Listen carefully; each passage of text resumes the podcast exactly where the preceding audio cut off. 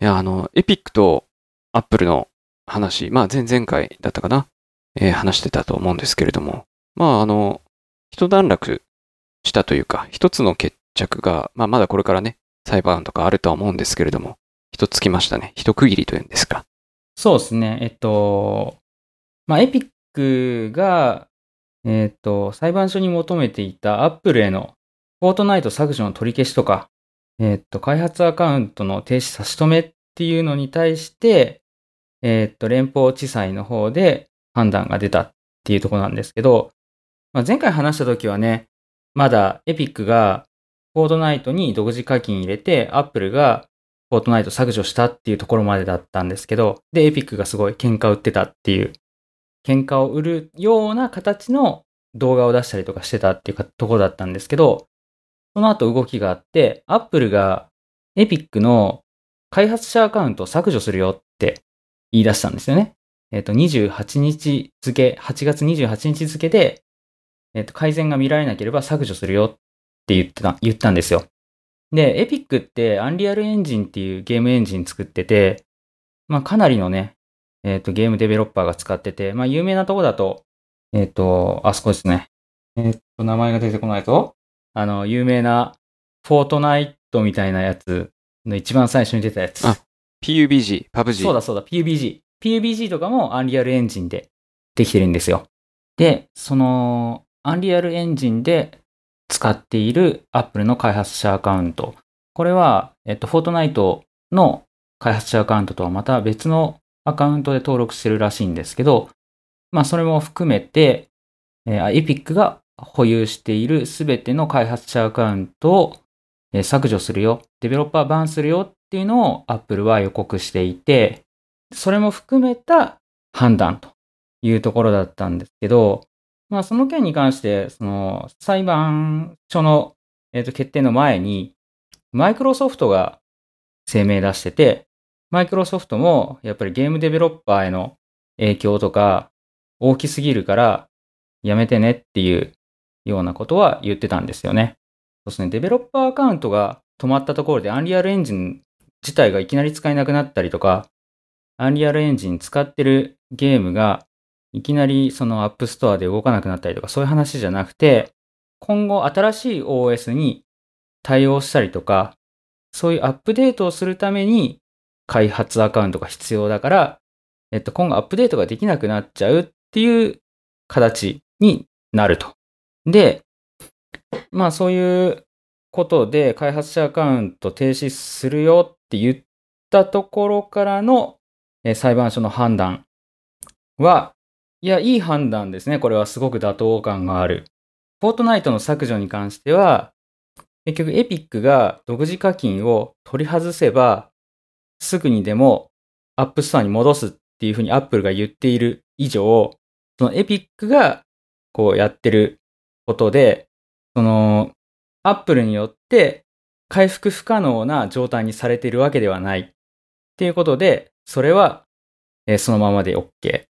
ただし、フォートナイトの件とは直接関係のないアンリアルエンジンの開発者アカウントまで消すっていうのは、それは不当な報復であると。なので、それはやめなさいっていう裁判所の判断だったということですね。いや、いい落としどころというか、いやそうですよね。あのーまあ、す前回もね、僕らも話した30%が妥当かどうかっていうところには全然触れずに、まあ、あのーエピックの喧嘩の売り方がやっぱちょっと違ったのかなっていうところですよね。そうですね。あと、アンリアルエンジンを含めた開発者アカウントの削除っていうところも含めた話になっていて、これアップルが開発者アカウント止めるぞって言ったのが、結構作戦勝ちだったように見えるんですよね。そうですね。そこで、こう、なんて言うんだろう。ターゲットが分散しているので、もしその話がなかったら、もうちょっとその、フォートナイトの話が掘り下げられちゃったかもしれないけど、まあ、そうなることによって、一勝一敗引き分けみたいな決着がつけれるから、なんか、そういう作戦もあったのかなという気がしますね。そうですね。ただ、ユーザー巻き込まないでほしいなっていうのはみんな感じてるところではあるかと思います。みんな言ってますよね。はい。まあ、ただ、ね、このエピックに売られた喧嘩というかね、そういうのに対して、まあ、アップルがここまでやんないと、折ることできなかっただろうなっていうところで、結構アップル自身もその30%っていうのが、あの、結構大きなウェイトを占めてて、まあ、ま守っていく必要があるのかなっていうようなことを感じました。まあ、とりあえずは下げたくないのは確かでしょうね。そうですよね。うん。まあ、この件についてはまた続報待ちというところですかね。そうですね。アップルがその、アンリアルエンジンの開発者のアカウントまで止めるぞって言ってくるなんて予定というかね、予想はしなかったですね。そうですね。やっぱ、結構ね、いろんなところを敵に回すことになりますからね。そうですね。iOS のアプリのゲームで使われているゲームエンジンってアンリアルエンジンが結構多いんですかね？その割合って言ったら変ですけど。えっとね、アンリアルエンジン割と多くて、ユニティと人気を二分してる感じですよね、最近だと。なるほど、そうか。Unity もね、結構人気なゲームエンジンの一つですよね。そうですね。日本だとユニティの方が圧倒的に強いみたいなんですよ。ただなんかグローバルで見ると、なんかそんなこともないみたいですね。じゃあ、その中でアンリアルエンジン開発者停止っていうのはものすごい大きな影響があるというところですね。そうですね。だからマイクロソフトが懸念してたのは、その、もし開発者アカウントが停止されて、今後のアンリアルエンジンの iOS 向けのアップデートに支障が出る。まあ iOS だけじゃないですね。iOS と Mac の、えー開発に支障が出るとなった場合に、様々なそのマイクロソフトを含むゲームデベロッパーは、じゃあこのゲームエンジンを使い続けるのか、それとも他に移るべきなのかっていう判断を迫られて、そこで多大なコストがかかるので、そのゲームデベロッパーを巻き込むことになるから、やめてほしいというような主張でしたね。至極ごもっともですね。マイクロソフトね、最初、こっちにつくんだって思ったけど、まあとてもごもっともとしか言いようがないですね。はい。結果的になんかゲーム業界のこう、勢いを下げてしまうことになりますよね。全体的に収益が落ちる可能性も十分あると。そうですね。まあ、あとは、うーん、ユニティのシェアが一時的に増えるか、それとも Apple プラットフォームに対応しないゲームが増えるかとか。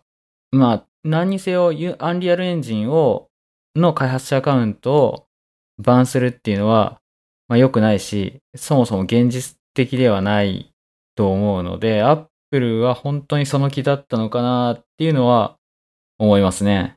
そうですね。ちょっとすごい脅しと言ったら変ですけど、そんな感じ、そんな感じかもしれないですね。うん。まあ、うまい着地点がどうなるかなっていうとこを見たいところまあ、ですね。向こう何年かかかるでしょうね、この話は。えーきっと。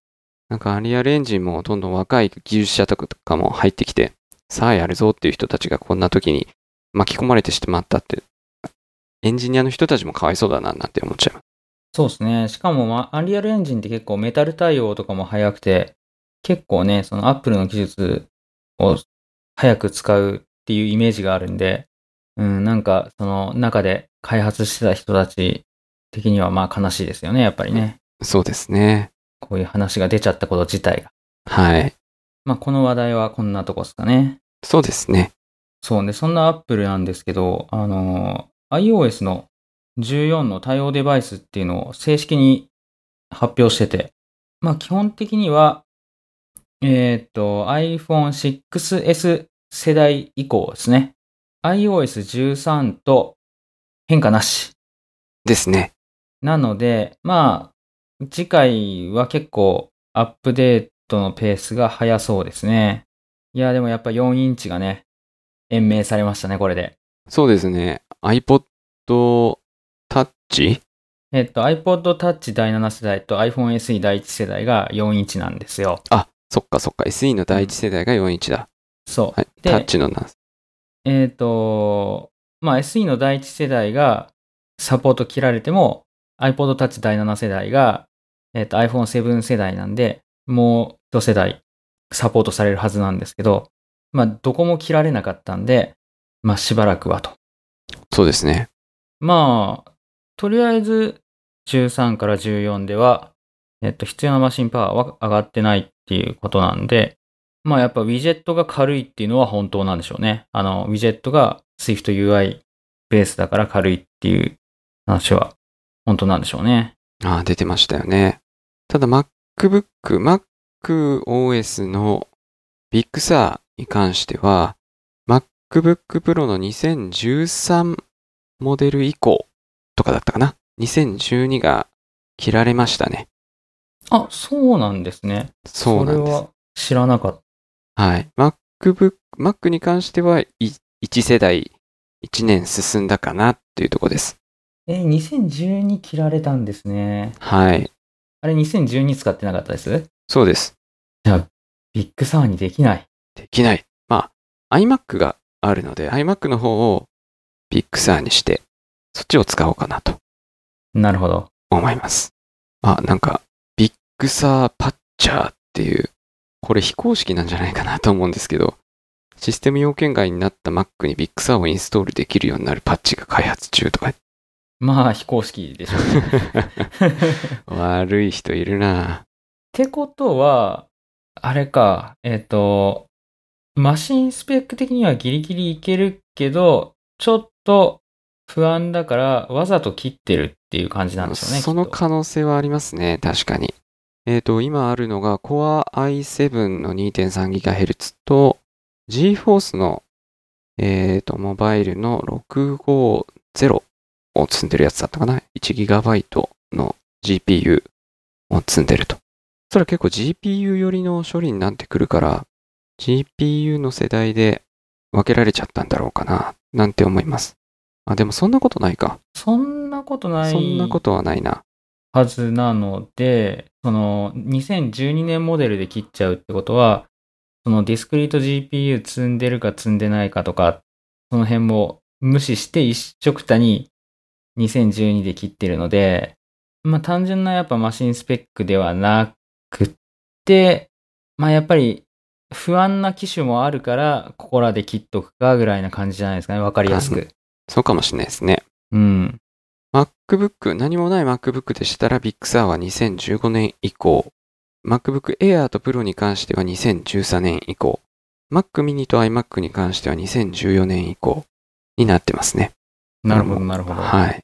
だからまあ10、うんは8年ぐらいか、8年ぐらい前の機種はまあもうお休みみたいなそんな感じだとは思います。まあそろそろサポートしたくないとかもあるそうですよね。うんはい。まあ iOS と iPadOS に関しては据え置きということで、今10 iOS13 を使えてる人はそのまま iOS14 にアップグレードできるということですね。そうですね。いやー、にしても 6S 世代のサポート長いですね。長いですよね。結構、なんか 6S って、あれ何年前だ？まあえっ、とね、2019年が11世代でしょ？そうですね。18年が 10S でしょ ?17 年が10でしょ？で、10と8が一緒に出てるから、はいえっと、その2016年が7で2015年だ。そうですね。2015年だ。5年もの。結構今回の iOS に関しては、その iPhone SE も iPod Touch の第7世代も、えー対象ということで、かなり軽い動作がね、さっきも若林さん言ってましたけど、動作が軽いアップデートになるか、うん。少なくとも重くない、。重くないいですよね。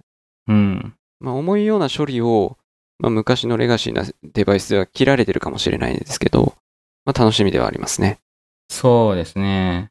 まあ、いずれにしても、その、デベロッパー的には iOS13 は切りやすいっていう話ですね、将来的に。確かに、あの、10端末に関しては、えー13、14一緒であれば、ね、ほとんど14になってくれると思うんで、そのアップデートしてねっていうだけの話なんで。そうですね、ユーザー的には、ね、端末を変えなくてもいいから、いいですよね。いいですね。いや、素晴らしいですね。はい。まあ、なんか噂的には、ここに書いてあるあるやつではなくて、こう、iPad mini の4世代とか、あ、違うな、iPad Air の第4世代とか、iPhone 12とか、なんかいろいろありますけれど、まだなんか、ほんわかしてますよね。ああ、次に出る次のハード。いハードですね。はい。や、なんかね、もうすぐ iPad は出るとかいう噂があったりとか、しますね。iPhone は遅れてるとか。まあ、まあ、今年はわかんないですね。コロナ関連ではい。生産がどうなってるかとかもあるだろうし、開発も大変だろうし、それこそね、ハードの開発なんて集まんないとなかなかできないでしょうからね。そうですね。まあ個人的にはちょっと遅めがいいですね。開発的に。ああ、あの、時間的な余裕で。そうそうそうそう、時間的な余裕が欲しいですね。例年通りだと9月の半ばぐらいに iOS の新しいのが出て、で、その同じ週の後半ぐらいにハードが出てみたいな流れが多いと思うんですけど、まあ、できたら10月の前半とか、そのぐらいがそうですね。まはい。あそもそもね、あのー iOS14 を発表した WWDC が例年より2週間ぐらい遅かったので、まあそのまま2週間遅れのペースだと10月前半っていうことにはなると思うんですけどね。そうですね。単純計算に、そうですね。まあ10月前半希望ということで。はい。今なら、まだ、ランチに間に合わせることができるかもしれない。そうですね。勝手にじゃあ今予言をしておくと、えー10月の6日に iOS14 がリリースされると予想します。お、6日。6日。その心は？いや、もう完全に勘ですよ。6日ぐらいかなって。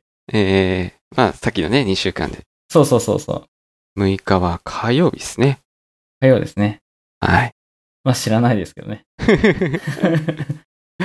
まあ、今年中には出るでしょうね。間違いなくて。それは間違いないですね。はい。うん。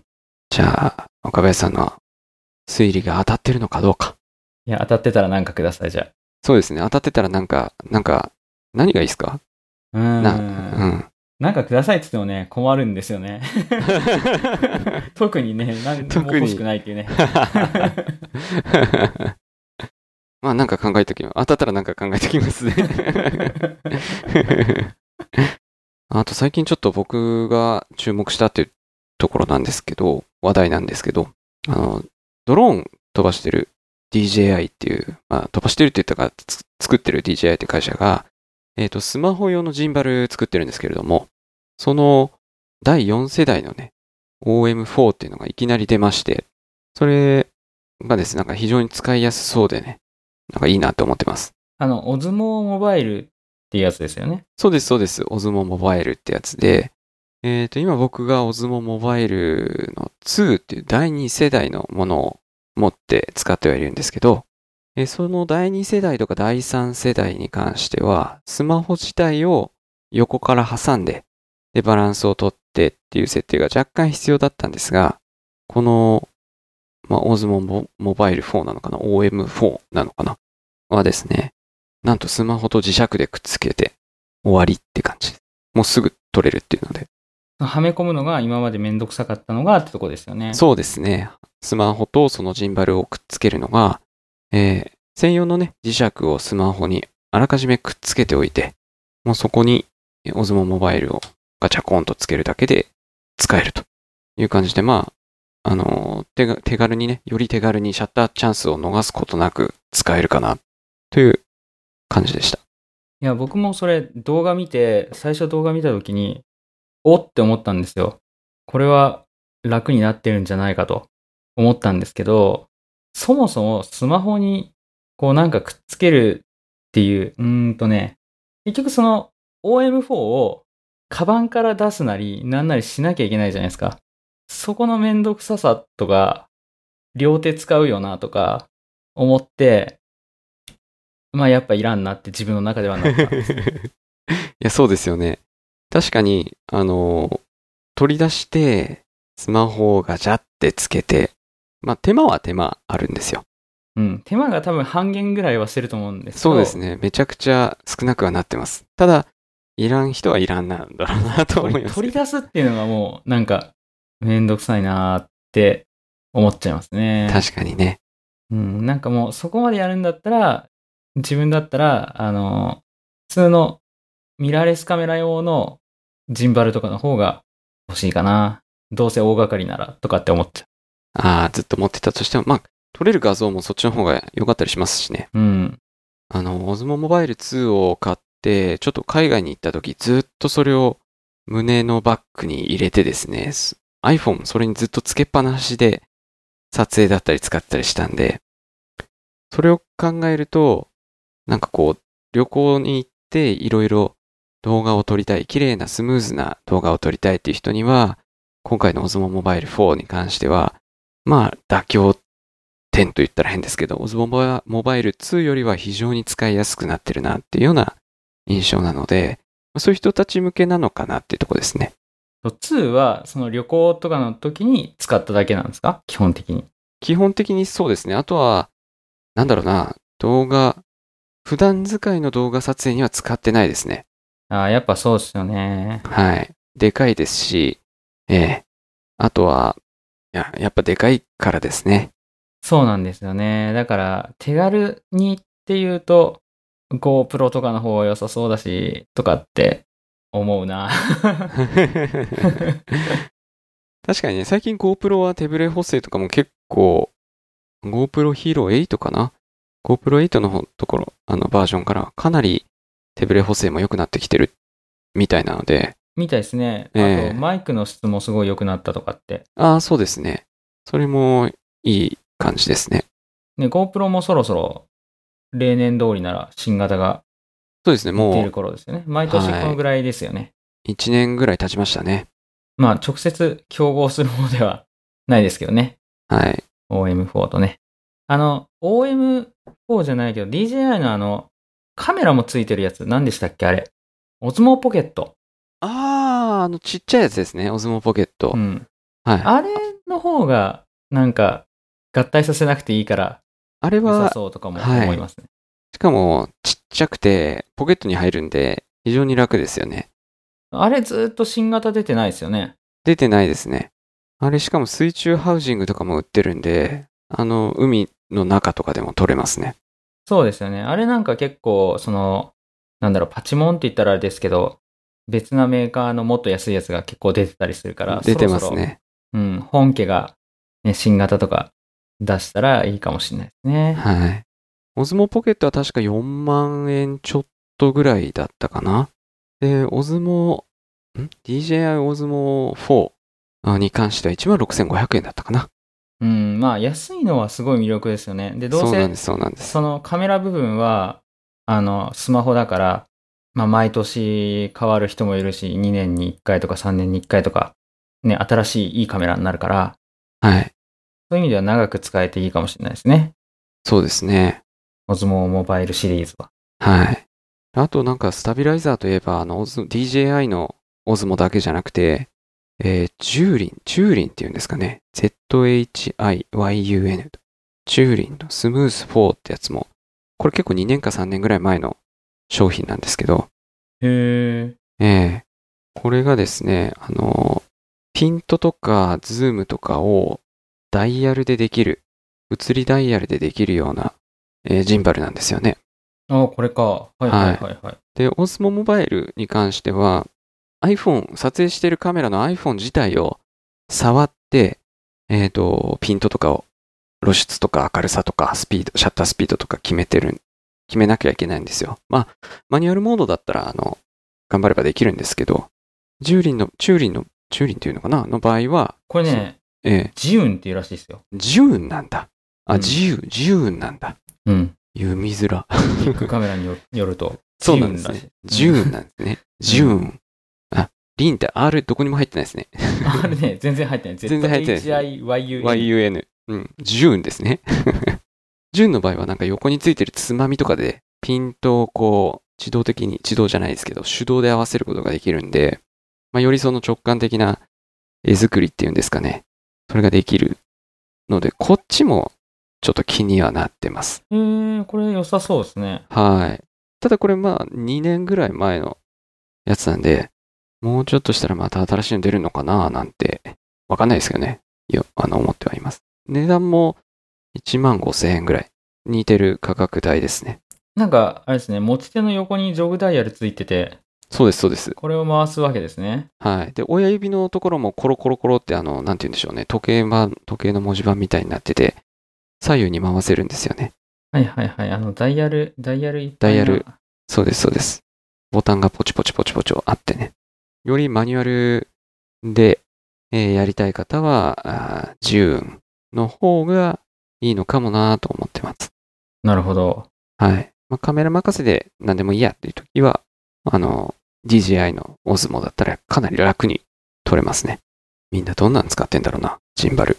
ジンバルね。ジンバル、えジンバルって、こう、使ってる人がどのぐらいいるのかとかもー 謎で、結構 iPhone の手ブレ補正も結構賢いから、そうですね。確かに。うん。この間手持ちでこう撮ったんですけど、まるでなんか、こう、手持ちでまあ注意深くパンとかしたんですけど、なんかドローンで撮ったみたいな感じになったから、割とスムーズに手ブレ補正かかってるなぁと思ってますね。iPhone でも。そうですよね。だいぶ iPhone 手ブレ補正結構いいですね。うん。電子的手ブレ補正だから、まあジンバル使った方がいいんだろうとは思いますけどね。歩くとか動いてる時に関しては、シンバル使った方がいいかもしれないですね。ああ、確かに確かに。静止した段状態でこう何か、えーそこの自分の体を軸にこう回転させる、パンさせるとかだったら iPhone だけでも大丈夫かもしれません。うんうんうんうん。そうですね。雑にやるな時はいいかもしれないですね。雑自分の体の動きを。そうですねうんはい。とはいえあんまり街中でも見てる、見たことないんで、あんまり浸透はしてないんだろうなっては思います。まあ最近ね、ジンバルどころか、自撮り棒すら見ないですもんね。そうですね。まあ環境、観光客自体いないっていうのもいるかもしれ、あるかもしれないですけどいや、、でも観光客いた頃でも、もうなんか自撮り棒ってもうオフにくなりましてた。て。うん。それなぜだろう ?iPhone とかカメラがより広角になったからとかですかね。iPhone 広角になったの割と最近だし。最近ですよね。うん、自撮り棒減ったのなんでだろうな。まあでも自撮り棒自体ちょっとめんどくさい。伸ばしてですよね。うん。ええしかも意外と手ぶれふするし、あれは。うん。それこそ自撮り棒を自分も持ってるんですけど、買ってからちょっとの間だけ使ってすぐ飽きてもう使ってないですね。やっぱり。使わないですよね、あんまりね。どっちかというと、自撮り棒だけど、三脚にもなる自撮り棒で、どっちかというと三脚で使っちゃってますね。はい。三脚機能があってよかった感じ。よかったって感じですね。そうだ、自撮り棒、あの、Bluetooth のやつ買ったんですよ。ああ、はい。うん。そしたら、やっぱね、接続とかもめんどくさいし、電源入れてとか、そうですよ充電切れね。てるかもしれないとか。大抵切れてますよね。そうそうそで、以前の iPhone 3.5ミリのイヤホンジャックがある iPhone の場合は、う。そこにねイヤホンジ、ャックタイプありましたよね。ありましたよね。それでそこにこう、なんだっけ、パシャッと、シャッターが連動、シャッターをね、あのポチッと手元に、手元で操作できるっていうのはありましたけど、あ、イヤホンジャックなくなったからかもしんない。最近見ないの。ああ、そういうことか。めんどくさいんだ、みんな、やっぱり。うん。その可能性ありますね。ありそうありそう。と、きっとそうだということで。ちょっと後で調べてみようかな。で最後のネタは、あれですね、大阪万博のね、ロゴマークが決まりましたね、発最近。ね、決まりましてね。なんかインターネットが盛り上がりましたね、これは。あれ面白かったですね、いろいろ。皆さんなんかこう、まあ、結構さい最後に、あの、決定されたロゴはもう皆さんご存知だと思うんで、結構、まあ、特徴のあるロゴで、まあ、それをみんな加工してね、楽しんでたっていうのは、面白く見見させてもらいました。ね、キャラクターみたいな扱いになってましたね。どうしてもあれが、あの、丸い模様が目に見えますよね。うん、目に見えるけど、一応作者は、えっと、なんだっけ、細胞核だっていうことを言ってるんですよね。おーあ、そこまで見たことなかったです。細胞核なんですね、あれ。うん、なんかね、あれは細胞をイメージしていて、細胞核だっていう話なんですけど、まあ目に見えることは当然織り込み済みのデザインだと思うんで、そうですね。なんか前回の万博の太陽の塔に影響を受けてデザインしてるみたいですね。ああ、そうでしたね。なんか言ってましたね。そうなんだ、独創的な感じと、あ、なんて言ってたかな。いや、でもね、いい、いいロゴですね、あれは。いいですよね。なんか他の4つもまあ、今な、今の時代に、時代的な感じで、まあかっこいいなとは思うんですけど、もう群を抜いて、えーあの、一つのね、ロゴが特徴があってね。ありましたよね。あとは、ちょっと今、こう、人気が一気にあって、5年後まで持続できるのかっていうところがちょっと心配かな。飽きられないのかなっていう。確かに。あと、あれですよね。多分、その、マスコットキャラみたいなのはきっと別で作るんですよね。そそうですね。なんか、ぬいぐるみ作るとか言われてた気がしますね、マスコット。あなんか、ちょっと競合しそうですね。そうですね。むしろそこをちょっと後々出しで、後出しでいって、人気をこう、長引かせるというか。でもすぐ出すのかな？わかんないですけど。いや、わかんないですね。どうなんだろうな。まあまあ、5年後、5年後の大阪万博の時に、まあ、あのロゴが、こう、大量に大阪には貼られ、会場にもあり、いや、すごい景色ですね。すごい景色ですね。ちょっと怖いかもしれないですね。風船でも浮き。まあ、ちょっと怖いかもしれないけど、あれけ、結局単色塗りだから、あれ、目って青青じゃなかったでしたっけ？あ、いや、あ、いい目は青。目は青だけど、なんて言うんだろう。フラットに塗られてるから、そうですね。そっかそっか。り立体的ではないです立体的ではないから、まあそこまで気持ち悪くはないですね。はい。なんか、目とかはあるけど。他のロゴ、まあいろいろカラフルなロゴだと思うんですけど、ツイッターで見た画像に関しては、こう、何かにプリントした時を考慮して、まあ一色塗りにすると、そのモコモコの今のね、決まった大阪万博のロゴ以外は全く意味わかんなくなっちゃうんですよね。あの、白黒印刷とかですよね。そうです、白黒印刷で。まあ書類とかね、結構作るでしょうからね。いろんな。そうですよね。T シャツに印刷するとか、いろいろね、他もありますし。そうですね。視認性も高いし、ね、あと結構なんか、その要素をバラバラにしても、まあそれだってわかるっていうようなことを言ってる人もいて、ああ、そうだなと思って。うん、そうですね。確かに。まあ、見ていただければもう一瞬で覚えてしまうっていう、そういったその魅力もありますよね、あのロゴは。そうですね。他の巣だと、まあ無難にいいのもあったけど、まあここまでの爆発的な人気もなかったし、印象にも残んなかった感じはしますね。そうですね。まあまあ万博までにとりあえずコロナが収束してくれると。そうですね。ですねあと5年。うん。それは本当ですね。ちょっとね、今万博どころじゃない感じがありますからね。はい。うんもう来年のオリンピックもちょっとどうなるかわかんないですよね。実際のところ。まあ実際のところは結構厳しいでしょうね。はい。うん。来れないっていうのが、そうなんですよね。どこからも来れない。